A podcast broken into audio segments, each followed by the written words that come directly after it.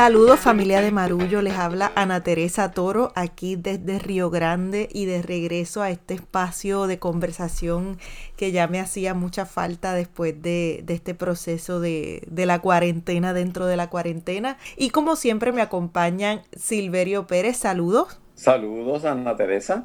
Y Pedro Reina desde Miramar. Eh, de Mareja de Estudio, muy contento de que estemos los tres de nuevo en esta empresa sino hay que, hay que apostarle a, estos encuentros virtuales que ya nosotros veníamos trabajando hace un tiempo, a veces desde Los Ángeles, desde Boston, desde, desde San Juan y en estas circunstancias que estamos viviendo, pues cada uno desde nuestras casas. Hoy queremos traer un tema que mucha gente quiere traer por los pelos y nosotros no queremos traerlo por los pelos, queremos traerlo de una forma eh, sensible, natural eh, y, y, para reflexionar sobre qué cosas podemos considerar que van a formar parte de un nuevo concepto de normalidad. Una pregunta que se planteaba Silverio es, ¿habrá tal cosa como una normalidad en algún momento durante los próximos meses o no. Y, queremos partir de ahí porque en las últimas semanas hemos visto la presión y la urgencia por parte de varios sectores económicos de reabrir el país. Y es algo que estamos viendo no solo en Puerto Rico, sino que estamos viendo alrededor del mundo. Argumentos como, bueno, si no nos morimos del virus, nos morimos de hambre o nos morimos porque la economía colapsa. Son argumentos que cada vez escuchamos en las filas incluso del supermercado. Yo no he hecho ninguna semana de mes y medio, pero me cuentan que de eso se habla. Y creo que es tiempo de detenernos a pensar en el concepto de normalidad. Habrá quienes digan que podremos aspirar a regresar a algo parecido a lo que teníamos antes pronto, pero si me preguntan a mí, a mí me parece que el orden mundial completo será trastocado por esta experiencia, que cada país va a empezar a desarrollar un nuevo concepto de normalidad y que va a pasar mucho tiempo antes de que encontremos una normalidad global en la que podamos estacionarnos por unas cuantas décadas. Entonces, definitivamente para mí creo que no habrá tal cosa como volver a la normalidad. No sé, no sé qué han estado pensando ustedes eh, respecto a este concepto que, un poco no, nos está ocupando mucho en estos días? Yo te diría, Ana Teresa, que, que yo he estado sumamente preocupado por este empujón que se le pretende dar a, la economía, un poco copiando lo que está sucediendo en Estados Unidos, donde sin lugar a dudas están, están empujando la cosa y algunos eh, gobernadores abriendo irresponsablemente estados. Ayer yo observaba con horror playas atestadas de gente, en otros sitios, ciudades, con ya un flujo parecido a la anterior normalidad.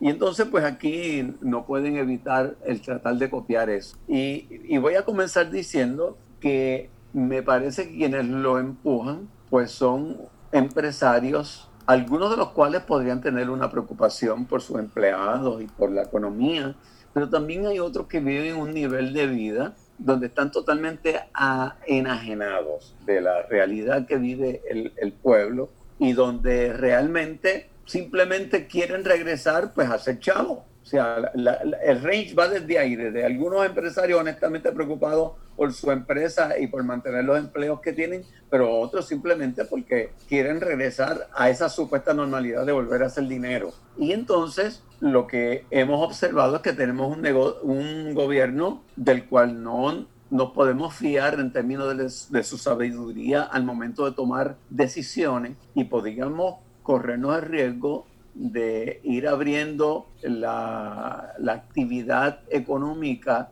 desde una perspectiva que puede ser irresponsable. Fíjate si hay pocos, poco estudio y reflexión minuciosa con respecto a la cosa, que cuando presentan el plan hablan de la minería. Ustedes me pueden hablar a mí de, en qué sitio en Puerto Rico se hace minería y lo ponen como el segundo renglón que se puede abrir. Me da la impresión como si hubiesen dado copy and paste de algún plan en algún sitio para arrancar. Y entonces, con respecto a ese tema, yo me siento bastante eh, incómodo bastante preocupado porque es como si hubiesen dos fuerzas empujando en direcciones opuestas, la ciencia y la medicina por un lado y la economía y, y, los empresarios por otro. Y en el medio no hay un gobierno suficientemente maduro para tomar una decisión que realmente beneficie al pueblo. Yo creo que es armonizable esas dos fuerzas. Yo creo que se pueden armonizar, pero se pueden armonizar desde la perspectiva de, de un gobernante maduro con liderato y desgraciadamente eso no lo tenemos. No sé qué tú piensas, Pedro. Fíjate, a mí se me ocurre que de lo que partimos, ¿verdad? Del regreso a la normalidad, creo que es un concepto equivocado. Yo creo que vamos a tener que construir una nueva normalidad. Yo creo que el mundo que conocíamos hasta principios de marzo quedó atrás y entramos en un punto de inflexión enorme que va a, ser un, un referente por el resto de nuestras vidas.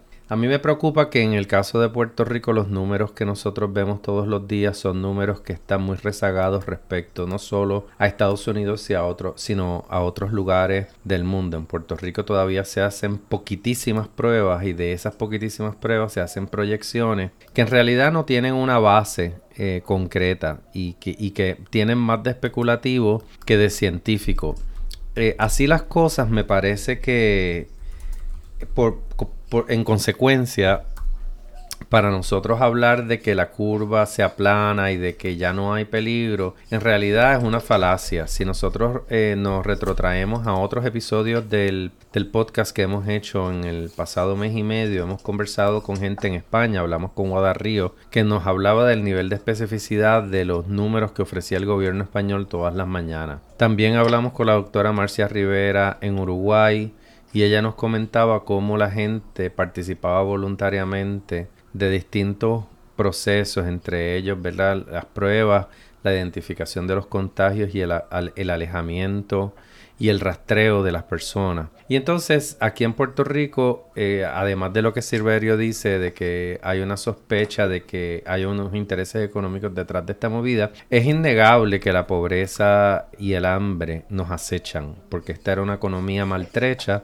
esta era una economía en una depresión que acaba de recibir el golpe de un virus literalmente que muy difícilmente se pueda limpiar y curar en poco tiempo. Entonces, me parece que hay que mirar con cuidado cuáles son los métodos que, que vamos a utilizar para determinar los parámetros porque en el caso de Puerto Rico, como he dicho, el número de pruebas realizadas diariamente a la población es muy bajo y se pretende, ¿verdad?, construir unos parámetros para regresar. Ya no me queda ninguna duda de que en, la semana que viene empezará ese ensayo de que la gente regrese a la calle, pero mucho me temo que nos vamos a enfrentar a sorpresas, sorpresas en el sentido de que como no sabemos dónde está la gente enferma, va a ser muy difícil hacer la identificación y los rastreos necesarios. Yo como último comentario quiero decir que leía un artículo en el Boston Globe el viernes que hablaba de cómo la ciudad y el estado estaban construyendo un sistema de rastreo. Porque los alemanes, por ejemplo, han dicho, miren, del virus no podemos huir. El virus está aquí, no se va a ir.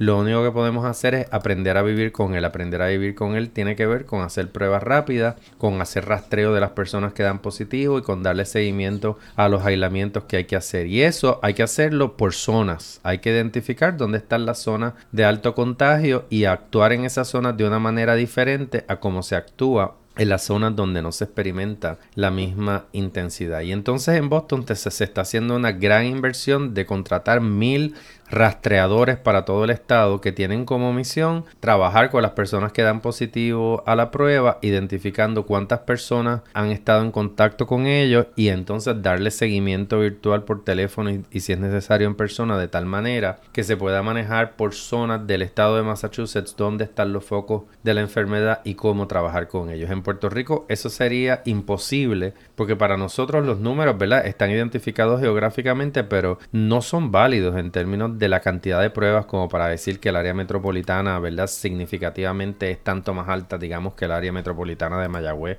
o de Ponce. Así que se trata de, construir, para concluir, una nueva normalidad y para nosotros yo me temo que ese va a ser un desafío bien grande. Oye, Pedro, y, y precisamente sobre ese tema que tú tratas, relativo al seguimiento, eh, hay un contraste bien grande con respecto a lo que está pasando en Estados Unidos y lo que está pasando, por ejemplo, en Cuba. En Estados Unidos, con esta idea de los libertarios, etcétera, hay una resistencia increíble a eso de darle seguimiento a las personas que estuvieron con personas que han estado contagiadas. Y hay esta protesta y hay este apoyo por parte de líderes republicanos a que eso no se haga. Sin embargo, en Cuba, una población que cuadruplica la de Puerto Rico, según distintas fuentes que he podido uh, leer, la semana pasada, Pedro y, Ana Teresa, solamente habían 1.035 casos de personas infectadas y solo 34 fallecidos. Y la estrategia que ha funcionado en Cuba ha sido el aislamiento social pero sobre todo el rastreo minucioso y diligente de los contactos de las personas contagiadas y el aislamiento de esas personas que se ha hecho a través de los comités comunitarios que allá están muy bien organizados. Y eso en Puerto Rico es una ausencia total de esa parte de, lo que es el combate contra el coronavirus. Sí, fíjate, y, ahora que hacen estas referencias a, cómo otros países han estado manejándolo, en estos días leía una historia precisamente acerca del caso alemán y pues cómo ha funcionado exitosamente y, también pues criticando algunos aspectos de, del, del manejo de la crisis en Alemania, pero básicamente eh, mostrando cuál ha sido la ruta de esta primer ministro, que además es una mujer científica. Eh, Merkel. Y una de las cosas que se desprendía de ese artículo también era entender que antes, en cualquier crisis global, o por lo menos en los últimos 80, 100 años, en cualquier crisis global podíamos, el mundo miraba a Estados Unidos desde un punto de vista de liderato, un poco emulando ciertos protocolos, emulando ciertas eh, maneras de atender la crisis, siendo el país pues una primera potencia, un país rico, un país poderosísimo, eh, rico sobre todo en su diversidad, y ese lugar de Estados Unidos como el llamado líder del mundo libre, que así pues se había visto y se había entendido por tanto tiempo, esa posición Estados Unidos la abandonó completamente, desde la, lleva tiempo abandonándola, pero se ha hecho muy palpable y muy concreto. Se convierte Estados Unidos en el primer país en el mundo en términos de, número de contagio y, uno de los peores en términos del manejo de la crisis. Entonces tampoco hay eh, referentes contundentes internacionalmente para manejar esto. En el caso de Puerto Rico, por esta relación tan eh, estrecha con los Estados Unidos, pues ese es otro reto más, porque lo que se supone que sea el estándar ha caído muy bajo. Entonces eso también incide, ese, ese incide pues en, en, un pobre manejo, no hay modelos efectivos, también hay muchísima resistencia en Puerto Rico a mirar otros modelos de otros países y entonces pues ahí tienes una, una ecuación para el desastre.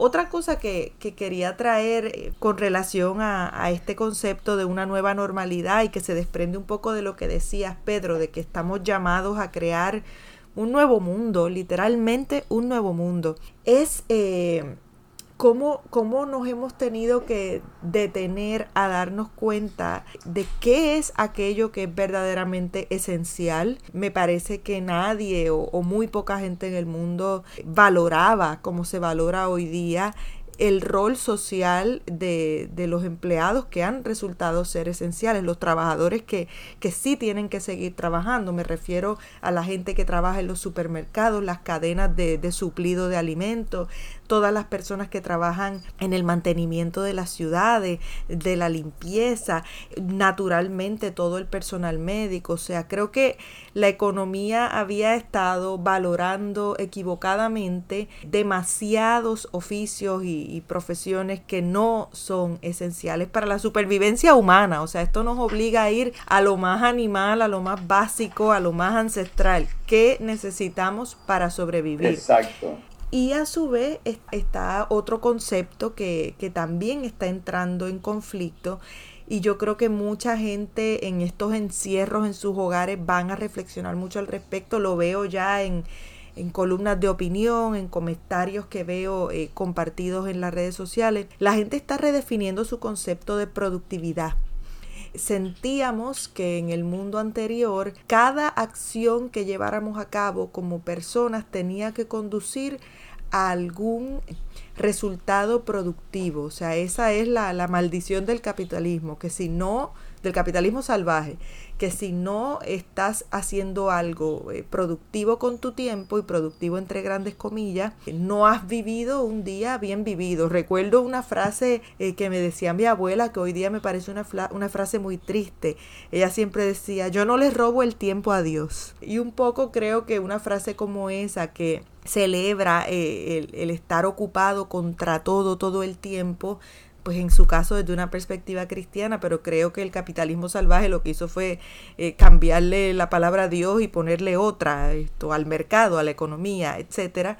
Eh, aplica muy bien para la realidad que estábamos viviendo. Entonces muchos nos hemos dado cuenta que quizás en menos tiempo en nuestras casas podemos cumplir con el mismo volumen de trabajo que realizábamos en mucho más tiempo eh, en, otros lugares o que no es necesario eh, ese, esa vorágine de vida en la que estábamos estacionados y ser productivos todo el tiempo para sobrevivir. Entonces creo que eso es algo que, que la economía va a tener que contemplar. Y por último, me, me, me, me, sorprende tanto cada vez que se habla acerca de cómo la economía está enteramente cerrada. Y, pienso que, que, no es que esté enteramente cerrada, es que la economía ha ignorado todo el tiempo eh, los arduos trabajos que se realizan en el hogar la gente sigue cocinando, la gente sigue cuidando de los niños, la gente sigue trabajando, limpiando sus casas, manteniendo esas estructuras internas, íntimas, que permiten que la economía en la calle funcione. Pero eso es trabajo y eso tiene un valor económico que la economía no ha querido contemplar nunca y no soy muy optimista de pensar que lo vaya a contemplar, pero me parece que al menos va a tener que observarlo. Lo hemos visto ahora recientemente, eh, digo, y lo va a tener que hacer porque la gente va a cambiar su comportamiento. Lo hemos visto recientemente con la apertura parcial de algunos negocios en Alemania que en, en los primeros días eh, la gente casi que no está saliendo a comprar. ¿A quién le interesa comprar una camisa en este momento? Salvo que sea una necesidad ah, de vestimenta apremiante para una persona que lo necesite. Fuera de ahí, pues realmente los hábitos de consumo eh, van a cambiar porque nos hemos detenido a reflexionar no solamente sobre lo que necesitamos realmente producir, sino sobre lo que necesitamos realmente consumir. Y eso es, un cambio de paradigma muy grande. No sé si se sostenga, pero quiero ser optimista de que sí. Mira, y, otra, otra cosa que, entiendo que, nos va a llevar a, a reflexionar seriamente nosotros siempre hemos tratado de echar el concepto de desigualdad y pobreza en nuestro país por debajo de la alfombra, como un suscito que se mete debajo de la alfombra. ¿Por qué? Pues porque se nos creó la falsa idea de que después de los 40, del año 40 y de la revolución del Partido Popular, pues habíamos dejado la pobreza atrás, etcétera, etcétera. Y entonces, ahora, después de María, lo que mucha gente había estado diciendo por tantos y tantos años de que en Puerto Rico se oculta la pobreza. María la desnudó y ahora con esto del coronavirus todavía es más evidente. Hay unos números por ahí que apuntan a que el número de personas bajo los niveles de pobreza en Puerto Rico va a alcanzar al millón y medio de personas, que el desempleo va a subir posiblemente al 37% en mayo y que eh, la capacidad de adquisición del puertorriqueño posiblemente se reduzca a la mitad. ¿Qué pasa? Que eso nos lleva al otro tema que también se soslaya, que es el de la desigualdad. Aquí va a haber una clase económica que aunque un poco afectada, no va a variar prácticamente su nivel de vida. Pero aquí va a haber mucha gente que ha sido clase media alta o clase media media, clase media baja, que van a caer este, dramáticamente en sus niveles de, de, riqueza o de adquisición y que no van a poder comprar lo que antes compraban y no van a poder adquirir lo que antes adquirían. Así que eso que tú planteas, Ana Teresa, y lo que plantea Pedro también, de que no existe tal cosa como una normalidad en la que vamos a regresar, vamos a regresar a otro mundo que como muy bien dice Ana Teresa, tenemos la responsabilidad de reconstruirlo aprendiendo de, lo que ha sido evidente a través de estas desgracias que le han pasado a Puerto Rico en estos pasados tres años. O sea, no funciona la forma en que está construido nuestro país en este momento. Y, y tenemos que aprender y comprometernos a hacer otro país, porque definitivamente este como está no nos funciona. A que en otras partes del mundo se tienen que hacer la misma pregunta, pues ya es tiempo también. Sí, es importante, es importante recordar que nosotros, como dije en mi comentario, ya atravesamos una depresión económica muy larga y Vemos, por ejemplo, las expresiones de la comisionada residente Jennifer González en el sentido de que el Departamento del Tesoro Federal, que tiene un programa para comprar deuda eh, de los municipios, deuda pública, con tal de aligerar la carga crediticia de los gobiernos municipales, de tal forma que tengan más liquidez para invertir en programas sociales, la comisionada residente estaba diciendo que era importante que el Tesoro Federal también adquiriera deuda de Puerto Rico porque en nuestro caso se trata de un portafolio que está en bancarrota eh, bajo la supervisión de un tribunal título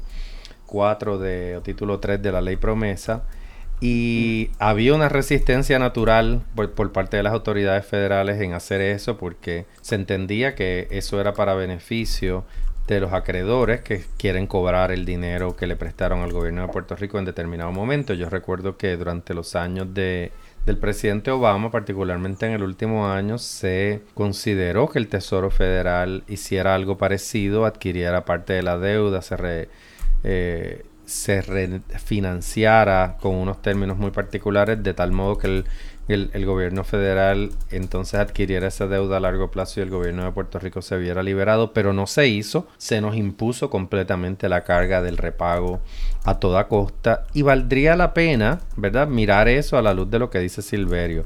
Yo, yo no puedo olvidar que cuando pasó el huracán María, Nicolás Prauti, quien es un, quien es un, empresario de bienes raíces en Puerto Rico, que se beneficia de, de la ley 20 y 22, yo recuerdo que los primeras, las primeras semanas después del huracán María, Nicolás Prauti dijo la ley promesa está muerta. Recuerdo que la entrevista se la hizo el nuevo día en el centro de convenciones, en, eh, en el centro de emergencia. Y, y, él dijo, la ley promesa va a desaparecer, queda muy claro que aquí no va a haber nada que cobrar, eh, la Junta va a desaparecer, aquí hay que hacer otra cosa.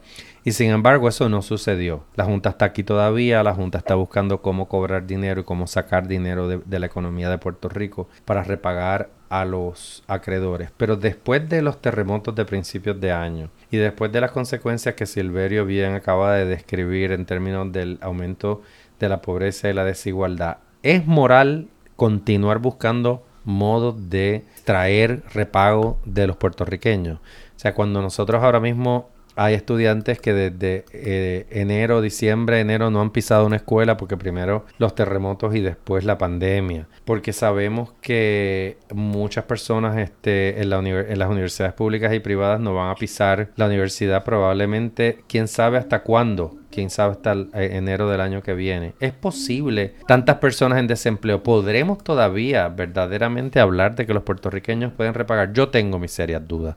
Yo creo que el país está terriblemente doblegado después de lo que acabamos de, conversar y que verdaderamente se trata de asuntos de vida o muerte. Yo estoy de acuerdo contigo en, en esta cuestión de lo que dices, es moral, pero también Hace tiempo llevamos viendo cómo el gobierno trabaja muy desprendido de unas éticas que antes eran el motor de los gobiernos. Entonces creo que también estamos llamados a, utilizar esta gran pausa. Yo creo que nunca en la historia de, la humanidad eh, hemos vivido una pausa colectiva eh, tan profunda como esta, sobre todo tan conectados. Ha habido momentos en la historia de la humanidad en la que eh, ha habido pandemias, ha habido que paralizar operaciones, se ha afectado el mundo entero, pero nunca habíamos vivido la posibilidad de, vivir juntos esa pausa de que yo estoy aquí, estoy en pausa con mi amiga que vive en Inglaterra y podemos hablar y, vivir la experiencia juntas y, como, como raza humana estamos viviendo esto colectivamente. Ni, aún en la Segunda Guerra Mundial se paralizó el mundo como se está, está, paralizado ahora. Sí, claro, cuando, cuando hablamos de, ciudades fantasmas, son todas. Vemos a París vacío, vemos a Londres vacío, vemos a, a, Nueva York, estamos a Madrid, eh, Roma. Estamos hablando de de una experiencia colectiva irrepetible. Entonces creo que también eh, tenemos que pensar en eso y una de las de las señales más claras de que eso está ocurriendo de forma natural es que la única forma de atender esto eh, de una manera inmediata ha sido mirar aún con la resistencia de, los sectores eh, más de derecha a muchísimas propuestas de carácter socialista. O sea, no, no, ahora mismo estos proyectos eh, que hay en el Congreso eh, de entregar dinero a la gente es prácticamente el salario universal, eh, pero ensayado por unos cuantos meses. Hace dos o tres meses eso hubiese sido una propuesta inaceptable en los Estados Unidos sobre todo o por cualquier persona de pensamiento particularmente de derecha. Entonces nos obliga también a repensar estas, estas ideas de un gobierno más grande o desde una perspectiva socialista o socialdemócrata, esas palabras que le dan tanto miedo a tanta gente, pero que han sido las medidas eh, que realmente son las únicas capaces de atender esto con la urgencia y la masividad que requieren. Entonces ahí también estamos viendo otra invitación a, crear un nuevo orden. lo vemos también, además, con, con los desgastes que hay en los sistemas democráticos eh, esa frase de que la democracia es eh, eh, el, mejor sistema dentro de todos los malos, o sea, el, menos malo, pues vamos a ver qué podría salir de esto. Vienen unas elecciones ya mismo, obviamente van a ser absolutamente marcadas y afectadas por esta experiencia. No sabemos dónde vamos a estar en noviembre, no sabemos si en noviembre estemos de vuelta en las casas. Todo es muy incierto ahora y la incertidumbre siempre es eh, una oportunidad peligrosísima para instaurar políticas del miedo, pero también es una oportunidad extraordinaria para, para repensar el futuro y, hacia un futuro más justo. Y yo quiero tener esa esperanza. Absolutamente. Nicanor se lo merece. Sí. Nicanor y todos los niños que están naciendo en este tiempo nuevo. Qué bueno tenerte de vuelta, Ana Teresa. Los echaba de menos yo también. Estoy muy feliz de estar de vuelta. Además que también me encanta de hablar, hablar de otras cosas que no sean pañales y, leche y, pero, pero horas de sueño. recordarle a los amigos que nos escuchan que hiciste un escrito extraordinario que si no lo han leído todavía pues lo busquen salió en CNN verdad en, el New York Times perdón en el New York Times, en la plataforma en español, en la sección de opinión, se titula Carta a Nicanor, nacido en medio de la pandemia, y cuenta un poco la experiencia que, he compartido con, con, muchas mujeres. He conocido muchas mujeres que han dado a luz durante este proceso o que están próximas a dar a luz durante, durante este periodo de pandemia. Y, y hablamos, el, texto habla un poco de eso, de este tiempo nuevo que estos niños que están naciendo en estas circunstancias no, nos van a enseñar. Así que sí, los invito a que lo lean. Esto con escribir Carta Nicanor, nacido en medio de la pandemia, lo deben encontrar con bastante facilidad y está en la plataforma web del New York Times. Está también en nuestro Facebook. Eh, denos ah, like en Facebook, que nosotros lo compartimos allí. Y me parece que también lo compartimos en Twitter. En Facebook estamos como Marullo, en Twitter y en Instagram como arroba Marullo Media. Si lo lee y lo descarga, compártalo, denos like, que nosotros estamos muy contentos de animar esta conversación y de estar los tres de vuelta. Ahora, mientras los escuchaba, decía Diantri, ¿cuándo será la próxima vez que nos sentaremos en una mesa a grabar los tres mirándonos? Creo que me van a ganar los nervios y las emociones cuando eso suceda. Sí, lo tenemos que hacer live para compartirlo con todo el mundo. Exacto. Eso, es así. Que sea pronto. Bueno, yo soy Pedro Reina y me despido desde Miramar. Desde Río. Ajá. Bueno, yo eh, sí. para que tú cierres, porque tú eres la, la más querida en este momento. pues yo desde aquí, desde Cupey, les digo a todos los amigos que nos escuchan que se unan en esa reflexión de la necesidad de construir un país, un mundo nuevo que sea menos vulnerable a estas cosas naturales que ocurren. Bueno, y desde Río Grande, aquí desde la falda del Yunque, se despide de ustedes Ana Teresa Toro en esa misma onda. tengamos miedo a aprovechar este encierro para, para repensar nuestras vidas, para repensar esas pequeñas repúblicas independientes que son nuestros hogares y nuestras familias, y sobre todo también pues para repensar el, el país y el mundo que queremos. Es tiempo también de guardarse, pero también es tiempo de soñar, así que eh, vamos a apostarle a eso. Bueno, esperamos seguirnos contactando, seguirnos comunicando y bueno, pues hasta aquí por hoy. Esto es Marullo. Marullo es un proyecto de Agora Cultural Architects. Las productoras ejecutivas son Elsa Mosquera Sterenberg y Beba Rivera. La gerente de desarrollo y contenido es Ángela Marí Sánchez. El diseño gráfico es de Lidimaria Ponte Tañón, la fotografía es de Javier del Valle, la música original de Guarionex Morales Matos y la locutora es Fabiola Méndez.